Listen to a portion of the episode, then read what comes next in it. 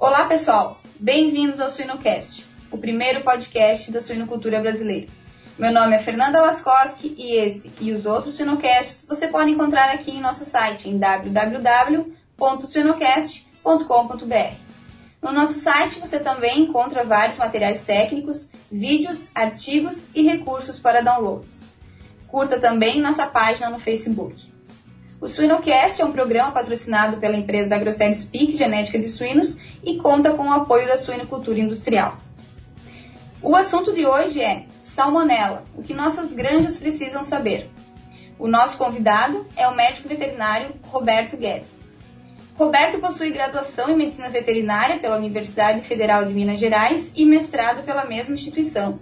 Possui doutorado e pós-doutorado pela Universidade de Minnesota e trabalhou como professor visitante na Universidade Técnica da Dinamarca em Copenhague.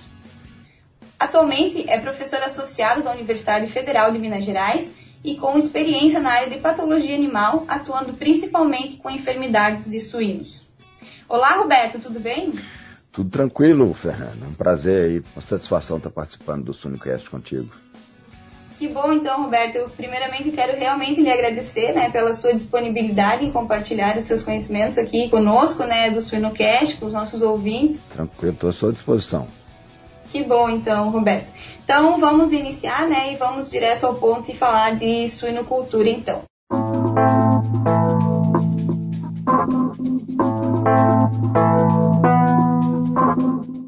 Roberto, eu queria para iniciar nossa conversa que tu nos falasse uh, um pouco sobre a bactéria e a importância que ela tem na suinocultura hoje. Bom, a salmonelose ela tem aumentado em relevância nos últimos anos agora no, no Brasil.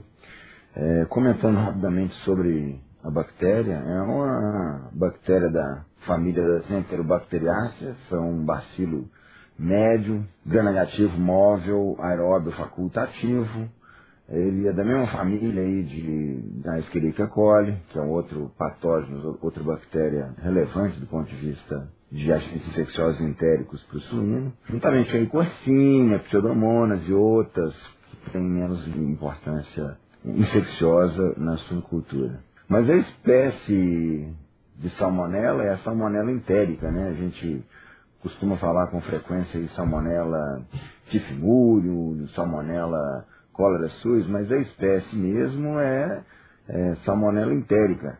existem cerca de 2.400 sorovares diferentes de, de salmonela. E dentre esse enorme número de, de sorovares aí, no caso de suínos, os sorovares é, mais importantes do ponto de vista de enfermidade, de doença, são os sorovares tifimurium e o sorovar cólera suis. Dito isso, outro ponto importante em relação à salmonela é, em suínos é que o suíno é um tanto quanto resistente à infecção por esse agente. Então ele necessita de uma carga infecciosa, uma carga bacteriana elevada. E existe a condição de portador-são, que é extremamente comum. Extremamente comum. Nesse sentido, a salmonela em suínos, ela tem duas condições aí relevantes. A primeira delas é a condição relativa à saúde pública. Quando a gente fala em saúde pública em suínos, a gente pensa sempre em, no sorovar tifimúrio.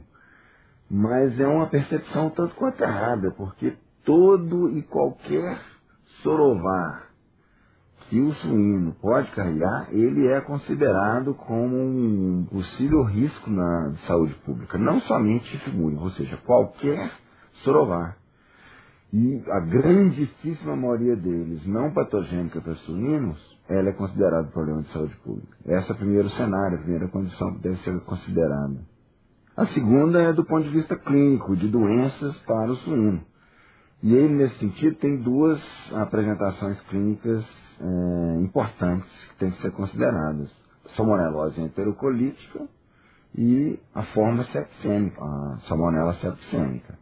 No primeiro caso da enterocolítica, aí seria então a mais frequentemente, sem dúvida nenhuma, o sorovar tifimúrio. E na forma septicêmica, o sorovar cólera suis.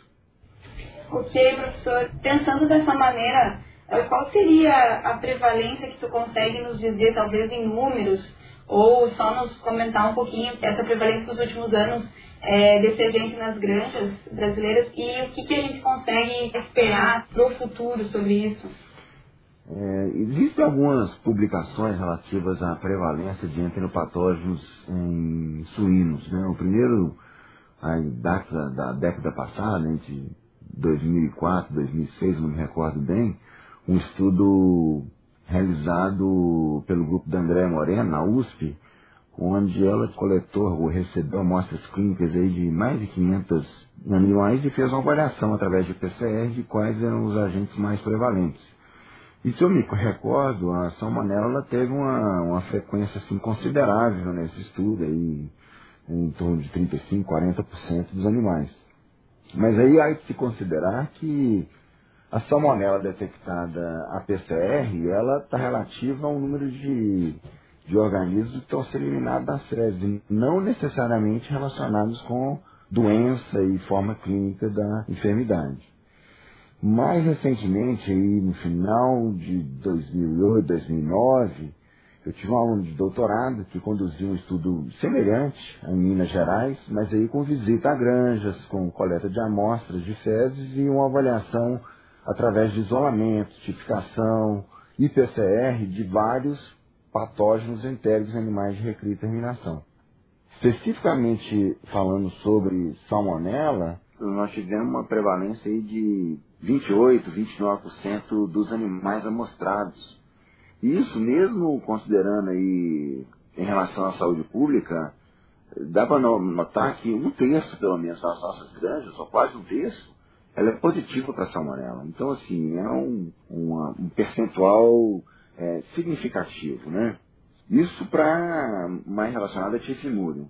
Mas cólera SUS, como você mencionou aí, nos últimos anos, eu diria aí nos últimos cinco anos, a gente tem visto um ressurgimento dos casos de, de salmonelose septicêmica, relacionados aí a, a aumento de mortalidade significativo.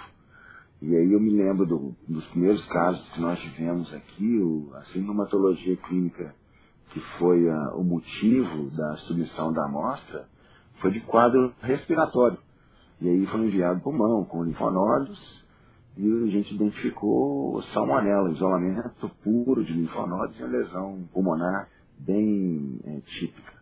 Com relação ao futuro relacionado a esses casos de, de salmonelose, é difícil de prever, sabe? Eu acredito que o sucesso ou não do controle de missão dos casos vai estar diretamente relacionado à capacidade técnica de nossos veterinários em diminuir os fatores de risco e principalmente a pressão de infecção dentro das granjas. Salmonella, ela é, principalmente a manifestação clínica da, da tifimúrio, ela está relacionada a dois, duas condições básicas, que é a pressão de infecção, ou seja, dose infectante, e uma redução da condição de imunidade do indivíduo.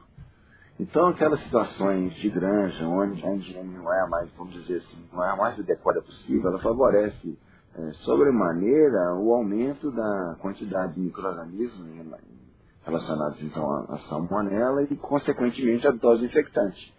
E as manifestações no rebanho elas ficam mais evidentes.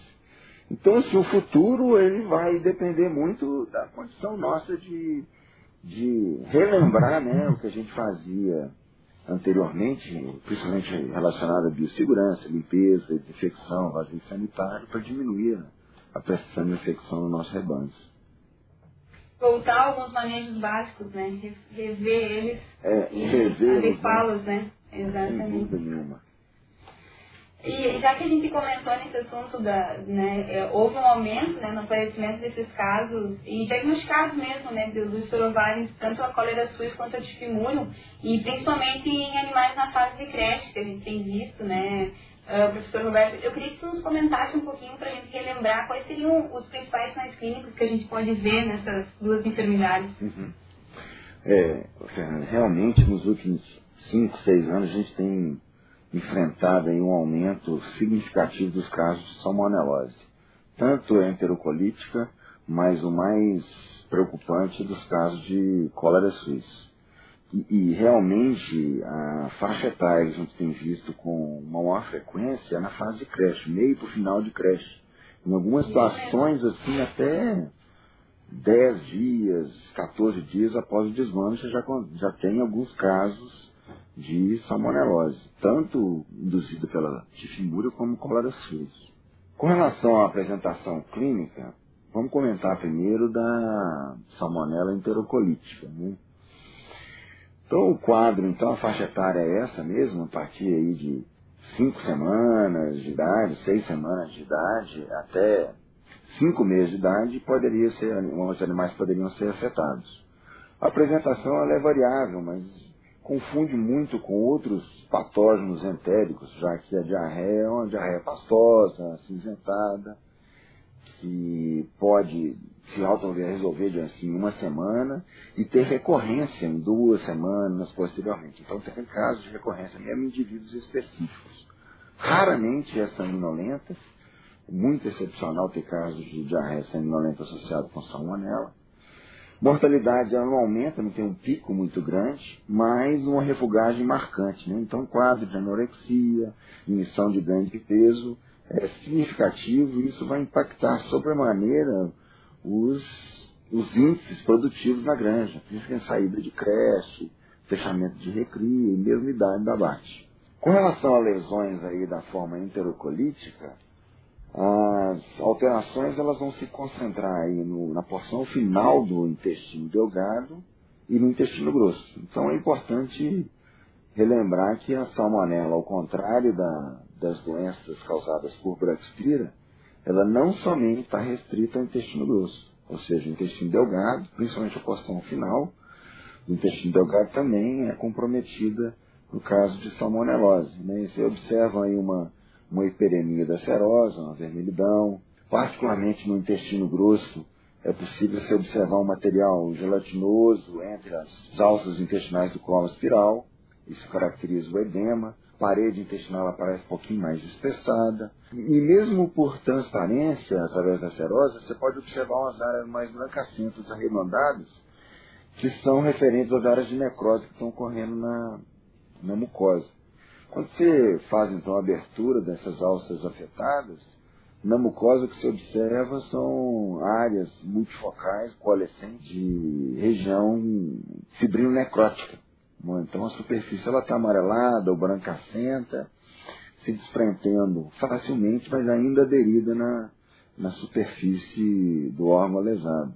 Uma característica importante em relação a isso é porque naquelas regiões onde a gente, o, suíno tem é, nódulos linfóides, seja região de ilho, é, cólon proximal ou mesmo cólon espiral, existe um favorecimento da infecção por salmonela, sabe? Com relação à patogenia da bactéria. E, numa fase mais de cronicidade, aquele animal que já foi levado aí para baia hospital, ficou em convalescência, ou seja, um quadro mais crônico, a forma de apresentação da lesão ela pode ser é, como úlceras na região, principalmente de cólon aspiral, seco e cólon proximal.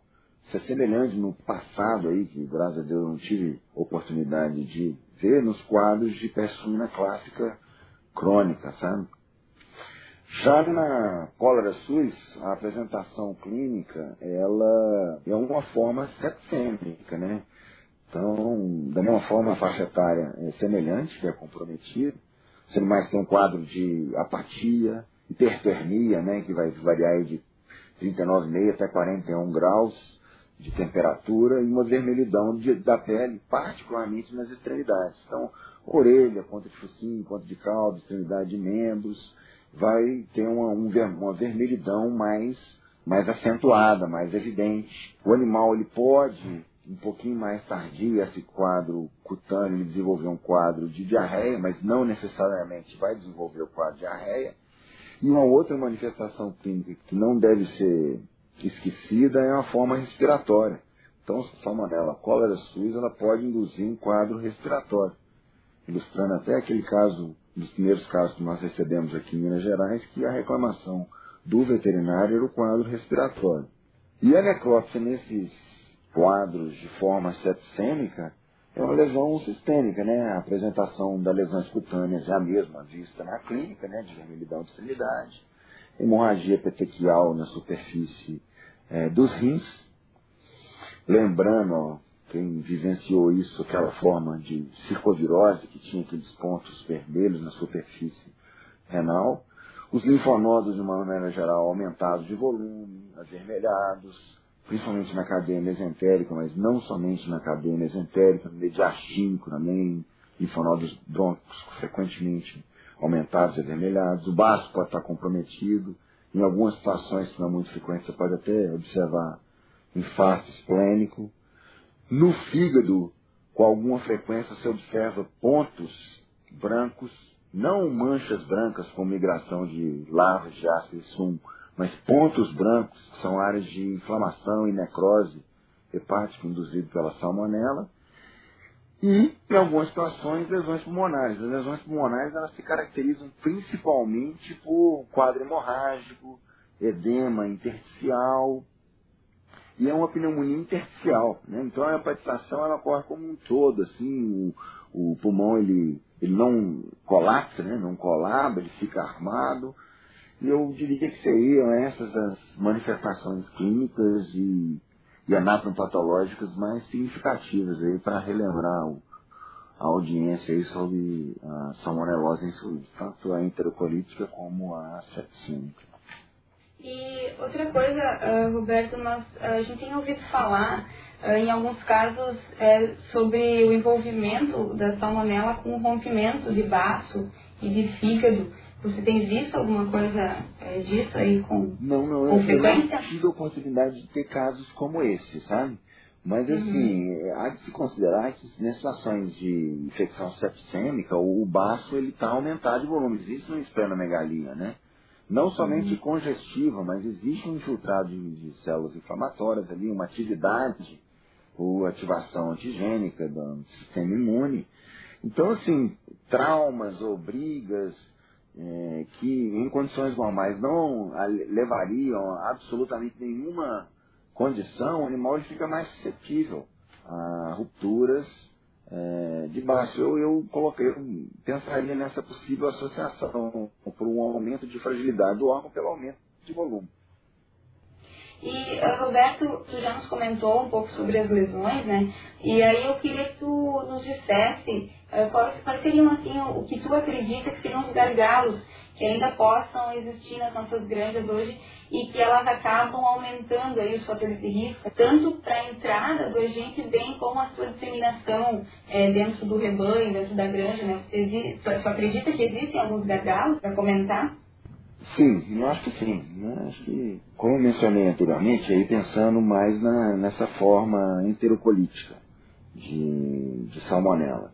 É, com relação à, biossegurança, é sempre interessante. São muitos sorotipos presentes em, nos animais de nossas granjas hoje, infelizmente. E dentre eles, um dos mais prevalentes é a tifimúria. Então ele está realmente presente é, frequentemente já nos animais. Então, especificamente com a tifimurium, um- uma das coisas que nós temos que relembrar e conscientizar é aquilo que eu já mencionei anteriormente.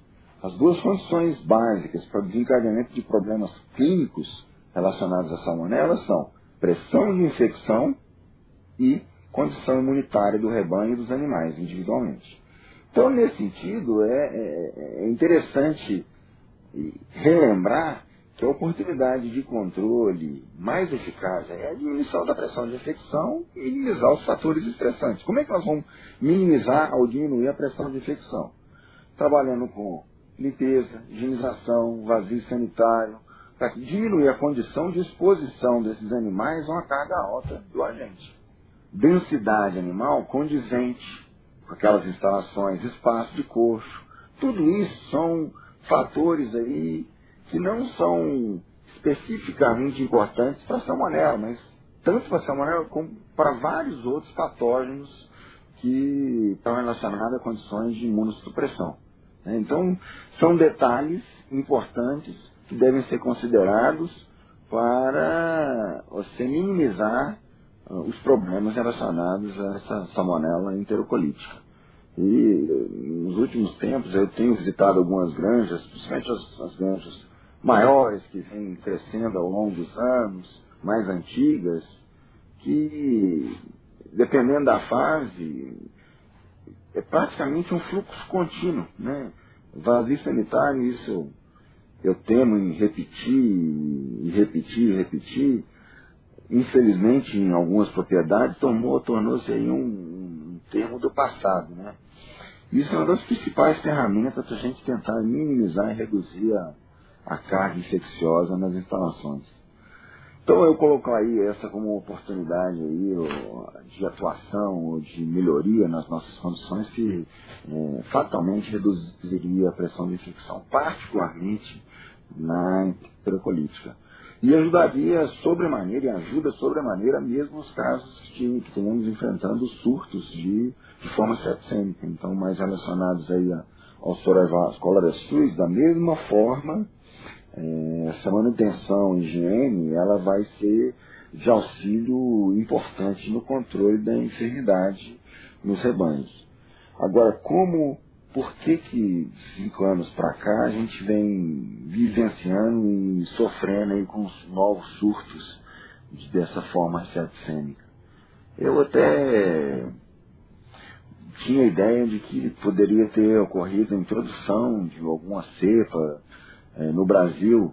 E aí conversando com colegas mais experientes aí, que vivenciaram já há algum tempo surtos mesmo de cólera SUS no passado, eu acabei concordando que muito possivelmente essas, esses sorovastes cepas de cólera SUS que reemergiram no Brasil, elas estavam presentes, possivelmente em criatórios ou rebanhos de menor expressão, e que de alguma forma, ou por falha de biossegurança, ou mesmo pela condição de carreador que pode existir em alguns animais aí, ou contaminação lateral, contaminação de rebanhos maiores, possivelmente até, é, eu me atrevo até em falar na possibilidade de ter ocorrido até contaminação de algum multiplicador que tenha um manejo muito bom e uma higiene muito boa e que não tenham tido uma manifestação é, acentuada naquele rebanho, mas nos rebanhos comerciais que receberam, pode ser que tenha ocorrido. Não estou falando que ocorreu ou que seja a situação, mas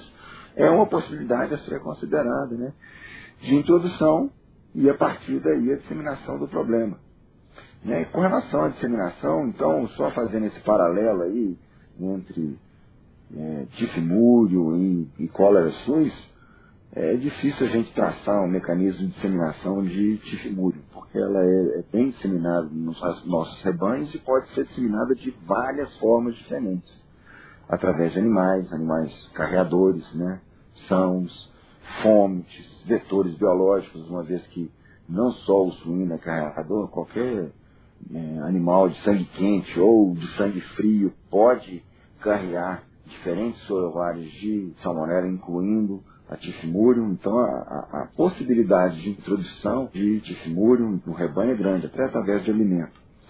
Já a cólera sus, não. Por ser ligada mais frequentemente, mais diretamente com animais com doença ou animais que se recuperaram da enfermidade, essa possibilidade de carregamento ou de animais carreadores ou mesmo contaminação ambiental, ela é, eu diria assim, teria uma chance maior. Eu gostaria de acrescentar, talvez aí, estudos bem recentes têm começado a, a avaliar a, a, possibilidade de óxido 5 estar tá contribuindo de alguma forma com uma diminuição da integridade intestinal ou favorecimento de contaminação intestinal por salmonela no período de creche, sabe? E aí, só antecipando, são realmente estudos bem recentes, sem uma definição e uma determinação clara, mas eles têm que demonstrar que o óxido de zinco, nas concentrações aí de 2.000, 2.000, 3.000 ppm, logo depois do desmame, ele tem, um, ele tem uma, uma condição é, positiva e, e, traz benefício para controle aí de, de cólera ou mesmo de salmonela. Mas passados aí semanas, principalmente passando aí mais de duas, três semanas com animais acima de 35, 42 dias de idade, tem um estudo recente da Universidade de Berlim, na Alemanha, demonstrando é, efeitos deletérios de favorecimento de aumento de carga infecciosa de salmonela, com eliminação mesmo, aumentando a eliminação de salmonela nas fezes desses animais. Então, assim, eu não coloco como condição ou ponto é, importante, mas eu alerto que estudos recentes têm demonstrado que o uso prolongado de dióxido de zinco pode estar ajudando ou contribuindo para a perpetuação ou favorecimento da infecção por salmonela nesses animais de creche. É muito interessante essas pesquisas novas e é importante nos trazer esses dados, né? Porque provavelmente logo terão mais estudos sobre isso, né? Já que é um assunto tão relevante. Com certeza. Professor, pensando na prevenção e no controle e um pouco também uh, no ponto de vista prático, quais seriam alguns manejos uh, que o senhor recomenda ou algo mais fácil de ser realizado para reduzir ou também evitar o, o problema com essa enfermidade, Roberto? Bom, com relação à prevenção, isso a gente vem falando desde o início da nossa conversa, né, Fernanda? Ou seja, a gente Sim. tem que relembrar então aquilo que fazíamos e acreditávamos que era realmente importante e estaria relacionado com diminuição de carga de infecção. Especificamente com relação a controle, e aí eu estaria mencionando aqueles, aquelas granjas que têm tido problema clínico, manifestações clínicas de salmonela. E aí separando então com a forma enterocolítica da forma sepsêmica, na enterocolítica, o primeiro passo para você fazer um, um controle efetivo é você entender que você tem um problema. E aí, nesse sentido, você tem que diferenciar entre os diversos enteropatógenos que vão estar induzindo aquele possível caso, quadro entérico na grana. Então você tem que trabalhar com diagnóstico. E nesse diagnóstico, você tem avaliação clínica, você tem avaliação de performance, você tem admissão de ganho de peso dos animais. Você tem que realmente fazer algumas avaliações de necrópsia, certificar os animais, ver as lesões que a gente já comentou, verificar que o, o, o quadro é compatível. A partir daí, então, você começa a traçar o seu diagnóstico preventivo e para confirmar, você deveria, então, submeter amostras para diagnóstico. Né? Essas amostras poderiam ser amostras de fezes, mas preferencialmente amostras de tecido que você viu que tem lesão. Por que, que eu gostaria de enfatizar isso? Porque você associando quadro clínico, lesão e identificação do agente posteriormente, você fecha o quadro. Que é um pouco diferente de você ter um quadro clínico, pega a amostra de fezes, manda e isola a salmonela que aquela salmonela pode ser uma salmonela que o animal está doente por outra condição, está tá com o sistema imune deprimido e aumenta a eliminação de salmonela. Então, não necessariamente estaria associado o quadro de diarreia com salmonela. Então, é importante visualizar lesão. Então, para controle, o diagnóstico é um passo é, relevante. Quanto à forma sepsêmica, ela é bem mais dramática, ela envolve mortalidade acentuada significativa de animais, então um quadro clínico e anatopatológico vai ser verificado, e como tem uma perda aguda, rápida e impactante, as amostras normalmente são enviadas para o laboratório. Com relação a silenciamento de surtos, é claro que você vai trabalhar com é, limpeza, desinfecção e assim por diante, e vai trabalhar também com medicação, porque você tem que atuar com antibióticos para você controlar os surtos. Né? Quando você tem um quadro um diagnóstico presuntivo muito forte, uma suspeita muito forte, enfloxacina, norfloxacina, ciprofloxacina, são drogas que têm uma ação boa, apesar de serem ligeiramente mais caras. E que têm auxiliado e sendo bastante úteis nesse controle aí desses rebanhos. Existem outras drogas mais baratas, gentamicina, nicacina, que também são efetivas, mas elas têm dado, comparando com as fluoxacinas, uma sensibilidade um pouco maior. Então, no aquele quadro agudo, grave ali, é melhor você trabalhar com segurança, mesmo que seja um pouco mais caro, para silenciar o surto e minimizar as perdas, principalmente relacionadas à mortalidade. A médio e, e longo prazo, você tem alternativas. A alternativa seria, então, biológicos, né? ou seja, vacinas. E aí, novamente, eu vou procurar separar então essa forma é, enterocolítica da forma sepsêmica. Conversar sobre a forma sepsêmica em relação a biológicos é bem mais direto e tranquilo, né? Porque o rebanho está sofrendo com o quadro, está mordendo animais, é impactante do ponto de vista econômico. Então a utilização de, de vacina, e eu, eu mencionaria uma vacina viva, e isso existe vacina comercial fora do Brasil, né? A vacina comercial para cólera SUS, ela já esteve no mercado brasileiro no momento que nós não tínhamos o problema. E se eu me recordo, deve ter sido lá por volta de 2005, 2006. Então ela não teve saída, não teve venda no comércio brasileiro. Então ela foi retirada do mercado brasileiro. Então hoje ela não está disponível. A experiência que eu tenho com a vacina de cólera SUS nos Estados Unidos, no período do meu doutorado, é uma vacina extremamente segura, extremamente efetiva, muito útil e que age muito bem nos quadros de surto de rebanho. Tá? Então, nesse momento que a gente vive hoje, seria interessante ter essa alternativa, essa ferramenta para cólera SUS, sem dúvida nenhuma. Aí tem a possibilidade, aí, fazendo um paralelo entre a vacina viva atenuada com a bacterina. Hoje no Brasil é possível fazer bacterina de cepa cólera SUS, é pódio assim, do rebanho a ação dessa bacterina para surtos de cólera SUS, ela vai ter algum benefício. Porque, convenhamos, sete tempos existe proliferação bacteriana na circulação sanguínea, injetada de forma muscular, ela vai induzir uma resposta moral com um aumento grande de anticorpos circulantes que vai é, combater e controlar e auxiliar no, no controle aí dessa forma sepsêmica.